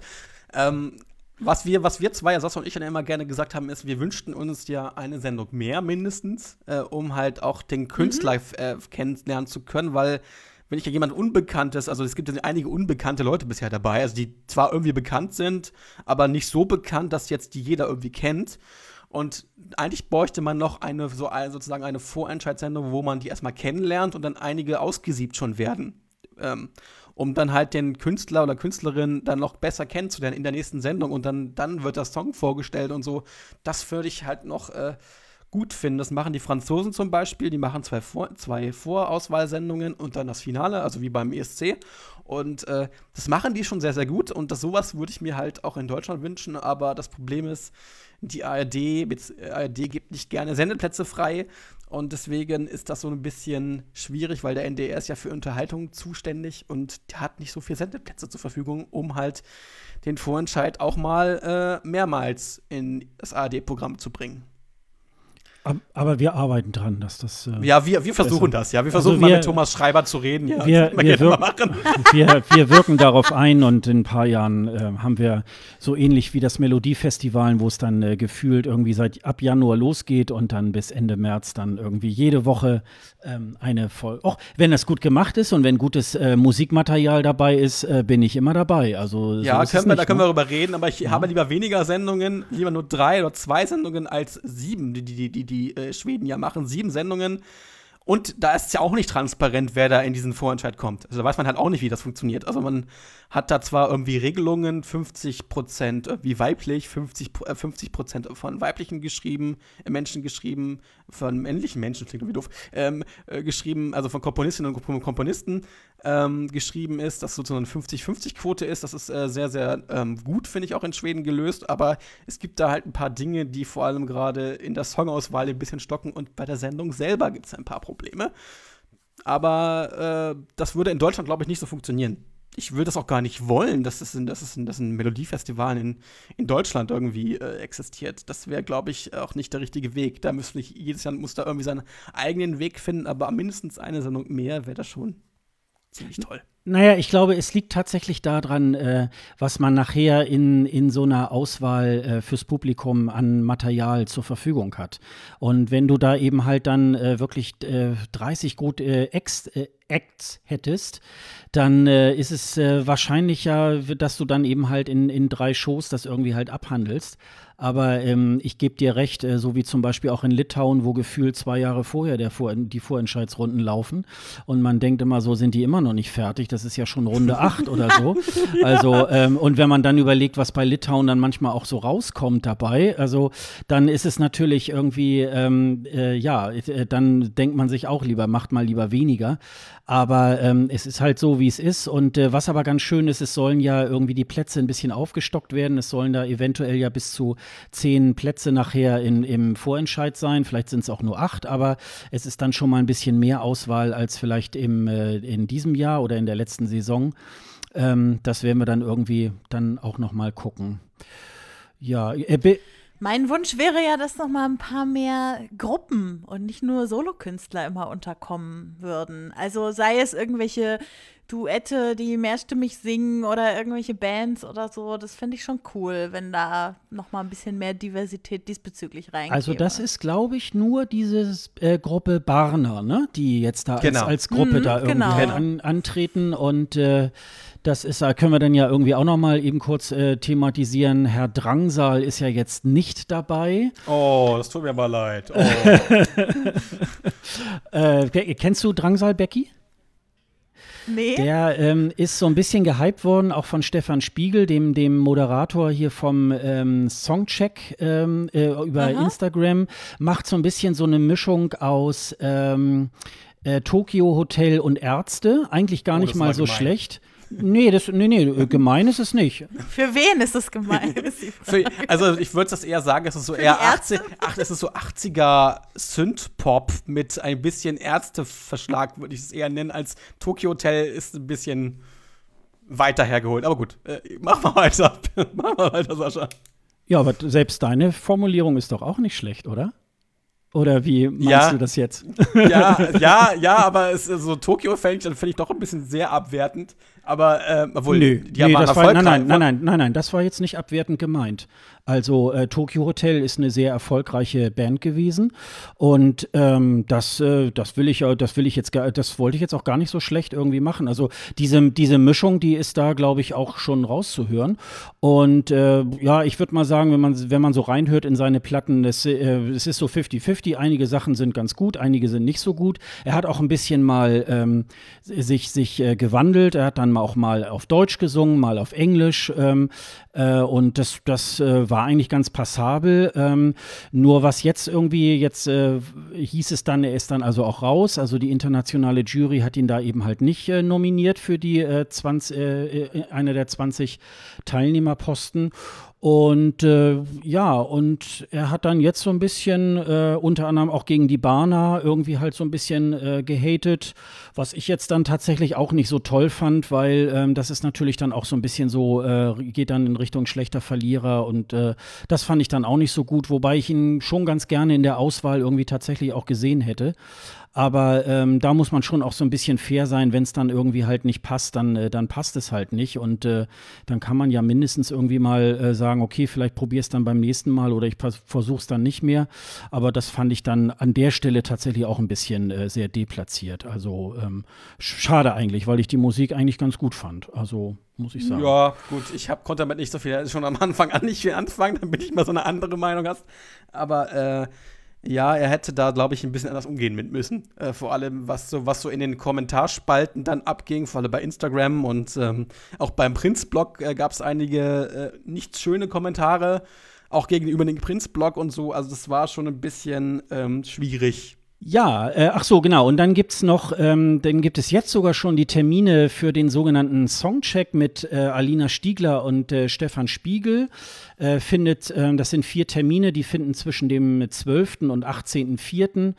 Und für jeden äh, ESC-Fan eigentlich so ein Pflichttermin irgendwie, weil da natürlich nochmal alle Songs wirklich äh, dann äh, angespielt werden und dann bewertet werden ähm, äh, von den beiden. Und es gibt wohl irgendwie wieder Einspieler oder, oder auch nicht. Äh, Das genaue Konzept, das äh, wissen wir ja noch nicht. Ähm, da werden wir dann mal, dann mal schauen, wie das dann im Jahr 2019 dann über die Bühne geht. Aber ähm, auch hier an der Stelle. Vielleicht bist du da wieder dabei. Vielleicht bist du ja wieder dabei, wer weiß. Das weiß ich nicht. Ich wollte Das weiß fragen. ja, das. ja, also ich kann ja natürlich schon mal signalisieren an den NDR, dass ich äh, sicherlich Interesse dran habe. Es hat mir letztes Mal ja auch äh, super viel Spaß gemacht, ähm, äh, daran äh, mitzuwirken, aber nichts Genaues weiß man nicht und äh, wir werden mal sehen, wie es äh, wie es dann ausschaut. Ich, aber zumindest kann man sich den Termin schon mal in den Terminkalender eintragen und dann werden wir dann einfach mal schauen. Ähm, wie die Kollegen vom NDR das äh, dann auch im nächsten Jahr machen werden.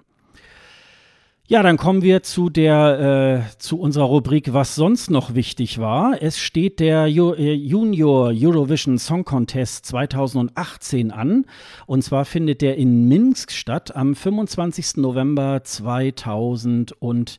18. Ich kann ja noch mal eben kurz einen kleinen Abriss machen, bevor wir da äh, loslegen. Es haben diesmal 20 Länder teilgenommen. Ich glaube, das ist jetzt auch. Ähm, teilgenommen? Teilnehmen. Es oder nehmen daran teil. Und jedenfalls ähm, äh, sind da halt die, ähm, äh, also die Teilnehmerzahl muss wohl auch schon Rekord sein. Ich glaube, so viele hat es, glaube ich, noch nicht so gegeben. Jedenfalls, äh, sonst waren es immer so zwölf oder 14.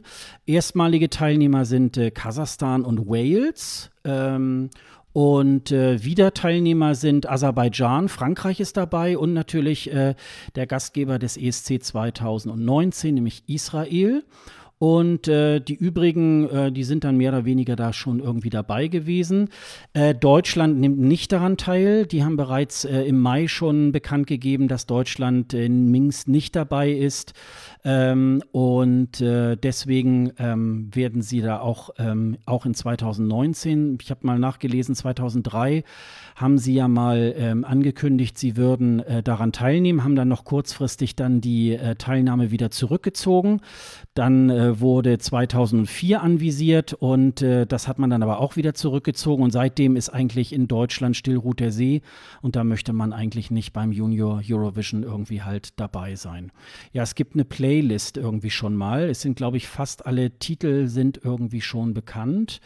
Ähm, ist euch da irgendwas aufgefallen, was euch jetzt so gerade so ins äh, Auge springt, wo man sagt, das könnte jetzt der Hit werden äh, nee. beim Junior Eurovision? Äh, Kasachstan finde ich interessant, weil Kasachstan ist irgendwie noch mal klingt so sehr international, obwohl es auf Kasachisch oder Kasach, sagt man Kasachisch? Ich glaube doch irgendwie ist. Also es ist ähm, ich glaube schon, ja. Ja, es ist ähm, ein sehr guter gemachter Song, aber ansonsten finde ich es ziemlich belanglos.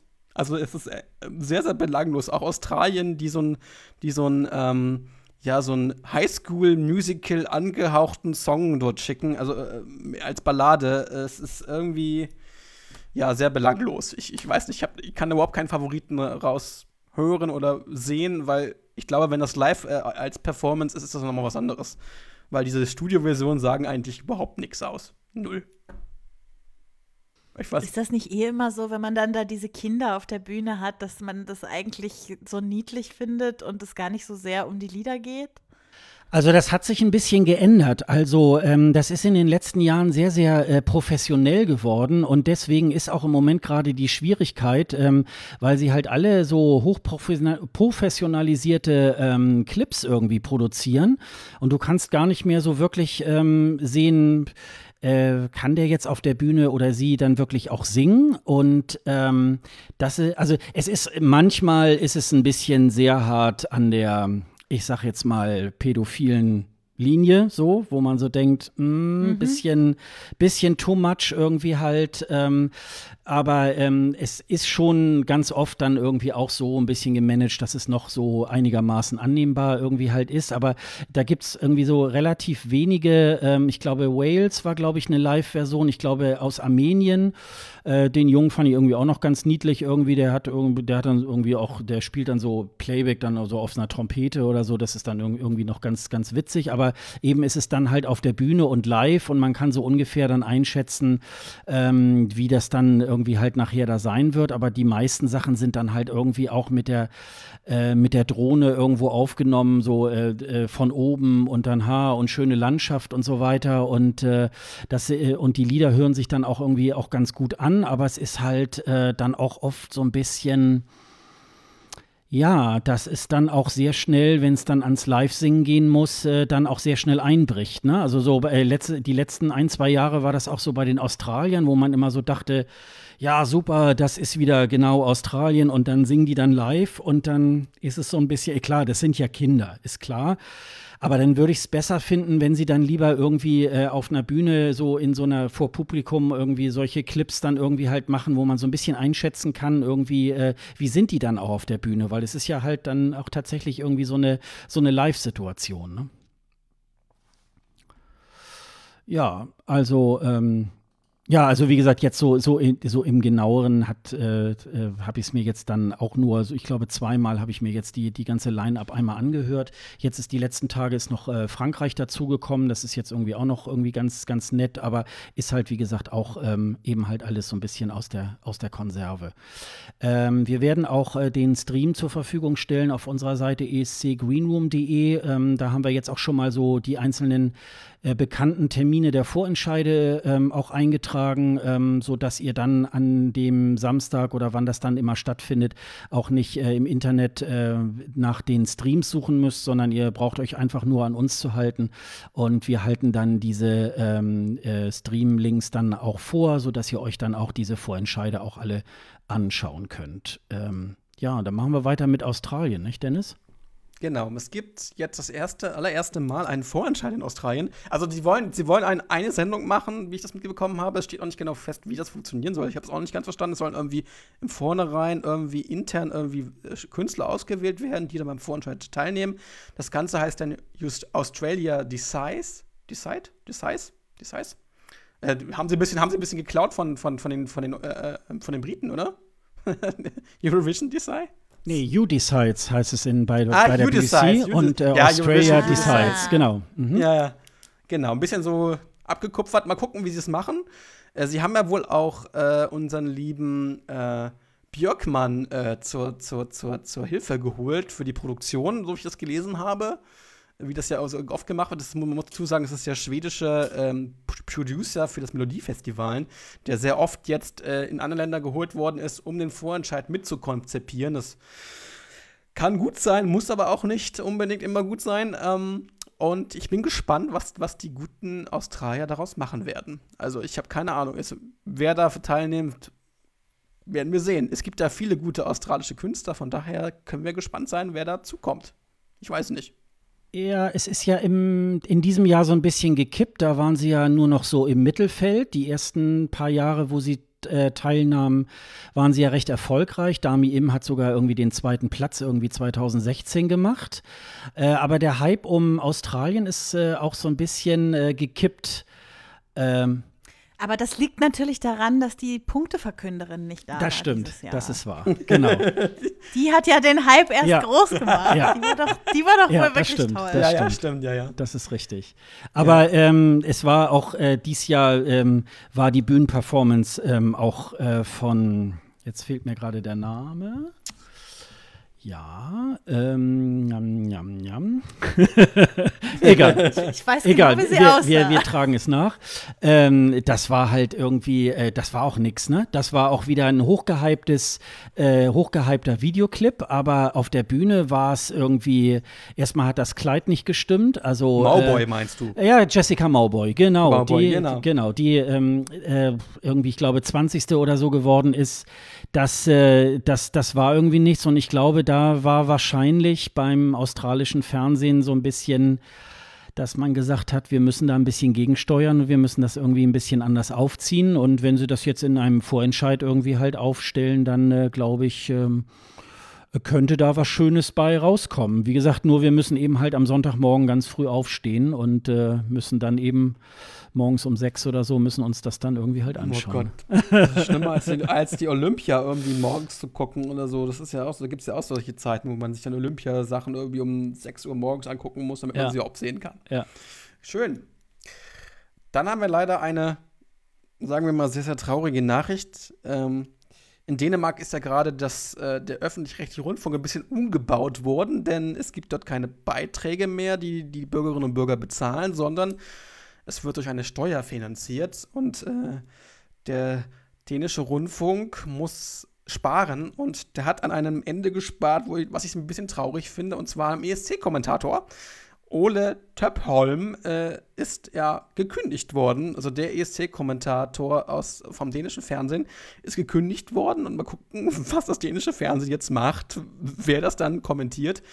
Also ist äh, ein bisschen schade. Es macht mir auch ein bisschen Angst, ehrlich gesagt, dass da so gerade so ein bisschen Umschwung ist in, bei, in Dänemark und das jetzt auch über die, ja, über die Steuer finanziert wird. Und ähm, mal gucken, wie sich das jetzt so entwickelt mit dem Vorentscheid und äh, mit der ganzen ESC-Teilnahme generell von Dänemark. Und der Ole war ja auch relativ lange. Der war ja so ähnlich wie äh, Peter Urban schon irgendwie dabei. Ich glaube, 19 Jahre hat er jetzt schon den Kommentar gemacht. Und äh, er kommt wohl im, im Sender wohl irgendwie wieder unter, habe ich gelesen. Aber wie gesagt, ähm, ich weiß gar nicht, wie sie das machen werden, ob sie dann äh, wahrscheinlich den Kommentar äh, von der BBC übernehmen oder so. Das haben ja die Österreicher ja auch mal viele Jahre irgendwie so gemacht. Ähm, ja, wird man dann schauen. Also jedenfalls, ähm, klar, das sind natürlich äh, so diese, diese Kommentatorkabinen, äh, die kosten ja in der Miete ja dann auch sehr viel Geld, ähm, die dann die Sender ähm, bezahlen müssen, damit man da eben halt seinen Kommentator reinsetzen kann. Und äh, ja, Hotelkosten und so, das spielt ja auch irgendwie alles eine Rolle und das können natürlich, das kann sich natürlich auch nicht unbedingt jedes Land irgendwie. Ich glaube, der belgische ähm, Kommentator macht es ja direkt aus Belgien, die, äh, den Kommentar, so der ist gar nicht vor Ort. Ähm, also das ist natürlich, ähm, aber das ist so, so ein bisschen ähm, so typisch, ähm, so ähnlich äh, war es ja auch auf der Kippe in der Schweiz, als man da diesen Volksentscheid gemacht hat, ob, äh, ob man das öffentlich-rechtliche Fernsehen irgendwie da auch abschaffen sollte oder nur noch über äh, Steuern oder wie auch immer äh, zu finanzieren. Das ist ja ähm, abgewendet. Ähm, das kann natürlich noch ähm, einige andere ähm, Sender irgendwie halt auch treffen. Ne? Ja, das wird noch richtig spannend. Ich hoffe, dass das nicht, das nicht so negativ Es hat negative Auswirkungen, da man ja weiß, dass es, dass es dort eine, in Dänemark auch eine rechte Regierung gibt, die sozusagen dann auch mehr Macht hat, um auf die Medien einzuwirken. Das ist schon ein bisschen problematisch. Und deswegen können wir froh sein in Deutschland, dass wir ein, ein gebührenfinanziertes öffentlich-rechtliches ja, Fernsehen bzw. auch Radio haben. Äh, das ist ein bisschen schwierig. Mal gucken, wie sich das entwickelt. Ähm, das ist ja auch in Israel, hat sich das ja auch ein bisschen verändert. Die haben jetzt ja auch irgendwie mhm. ne, verstaatlicht, oder? Das auch, wird auch über, über, über, über Steuergelder finanziert. Ähm, das hat immer ein bisschen ein Geschmäckle, wenn man äh, das ändert und die Regierung dann mehr Macht auf den Rundfunk, Rundfunk hat. Ja, was haben wir noch? Äh, net, mhm. ja? ja, netter, netter. Achso, wollte Becky noch was sagen? Nee, Achso, ich dachte. nur äh, dachte, genickt und bestätigt. ja, denn da in, in, Israel war ja tatsächlich irgendwie, äh, da, äh, da ging es ja irgendwie darum, ähm, äh, keine Nachrichten irgendwie halt mehr äh, dort zu veranstalten, weil das wohl irgendwie Netanyahu auch nicht mehr so genehm war, irgendwie der, der alte Sender, ne? Das war ja irgendwie auch so ein bisschen der Knackpunkt an der ganzen Geschichte, ne? Ja, irgendwie sowas. Ja, ähm, genau. Ähm, Netta tourt durch Europa und äh, hat sich ja so die einigermaßen wichtigsten äh, Städte und Länder irgendwie ausgeguckt. Und zwar geht das im den ganzen November hindurch. Und unter anderem ist Netta auch am 15. November in Berlin im Lido. Ja, und ich kann nicht mehr. bin da auf Dienstreise. Oh. Es ist so tragisch. Aber du könntest noch nach Köln zum äh, Clubbahnhof Ehrenfeld. Da ist sie dann am 18. November. Also da könnte man sonst auch noch. Nach Hamburg kommt sie leider nicht. Ähm, Schade. Mhm. Und äh, dann ist sie noch in Wien, Zürich, Paris und in London. Und ich glaube, das wird eine sehr fette Party, kann ich mir schon sehr gut vorstellen, weil ähm, das äh, Netta hat ja, glaube ich, auch so europaweit auch die, die Clubs mit ihrem Toy irgendwie dann auch erobert. Also das wird wohl auch äh, auch äh, überall rauf und runter gespielt. Insofern, ähm, ich kann mir schon vorstellen, dass, äh, dass das wirklich sehr, sehr lustig irgendwie halt. Ähm, hattest du mal geguckt, was die, was die Karte da so, so kostet? Nee, habe ich dann am Ende nicht gemacht. Aber Freunde von mir wollen hingehen, also kann es nicht so teuer gewesen sein, weil die eigentlich nicht zu so teuren Konzerten. Ah ja, okay. Gehen. Ah, das, das wäre bestimmt, wär bestimmt irgendwie super gewesen. Dann hättest ja, ich kann mir auch nicht vorstellen, dass es so ja, teuer ist. Also. Ich war so ein Fangirl von Netta, wirklich. Hast du auch so eine Winkekatze? Wir sind so abgegangen, als die gewonnen hat, wirklich. Becky, hast du auch so eine, Winke, Becky, hast auch so eine Winkekatze die geholt? Dann mit, mit nee, ich habe keine, keine Winkekatze mehr geholt, aber ähm, sehr lange geübt, diese Geräusche machen zu können, die sie kann und äh, gnadenlos gescheitert. Das glaube ich. Ist auch nicht wirklich einfach. ja. Tja, was haben wir noch? Madame, Madame Monsieur sammeln für die kleine Merci, also der Song, der ähm, geschrieben worden ist von den Zweien, von dem Duo. Äh, die sammeln Geld, ne? Ja, das war ganz, das ist ganz niedlich eigentlich. Also ähm, die haben äh, die Mutter und die, die kleine äh, Merci, die äh, praktisch ähm, die eben halt auch über eines dieser Boote ähm, übers Mittelmeer halt auch geflüchtet sind. Die haben jetzt so eine Art Spendenkonto. Äh, man kann ja so, äh, man kann ja selber auch so, so Spenden initiieren in, in so einem äh, Internetforum. Äh, wir können das dann auch tatsächlich nochmal verlinken irgendwie. Und ähm, die haben da, ähm, da gibt es auch ein ganz niedliches Video, äh, wo die Kleine dann ähm, bei der Sängerin da auf dem, auf dem Schoß sitzt und sie sitzt, äh, sie singt dann dieses Merci-Lied und kriegt auch beim Singen immer wieder Pippi in den Augen. Und es ist wirklich ganz nett. Und was ich ganz schön finde, ist tatsächlich, ähm, sie haben nicht dieses Thema nur aufgegriffen äh, für den ESC, ach ja, und äh, wir setzen uns ein für Flüchtlinge, sondern äh, sie halten das auch nach und halten dann jetzt irgendwie tatsächlich auch äh, zu der Kleinen und auch zu der, zu der Mutter von der Mercy auch wirklich dann auch Kontakt und ähm, haben das äh, und, und, und kümmern sich da jetzt auch drum und nicht nur irgendwie halt, oh, damit man da irgendwie beim ESC irgendwie nochmal extra Punkte bekommt, weil man sich ja jetzt für diese Thematik einsetzt.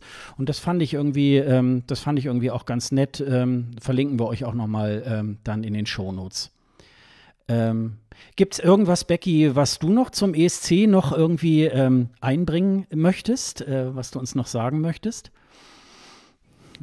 Nee, nichts Konkretes. Also ich, ich freue mich sehr darauf, dass das dann nächstes Jahr in Israel ist. Und äh, ich habe ein bisschen die Hoffnung, dass wir was Peppiges schicken und nicht so eine Ballade dieses Jahr. Ich habe Lust auf ein, auf ein tanzbares Lied.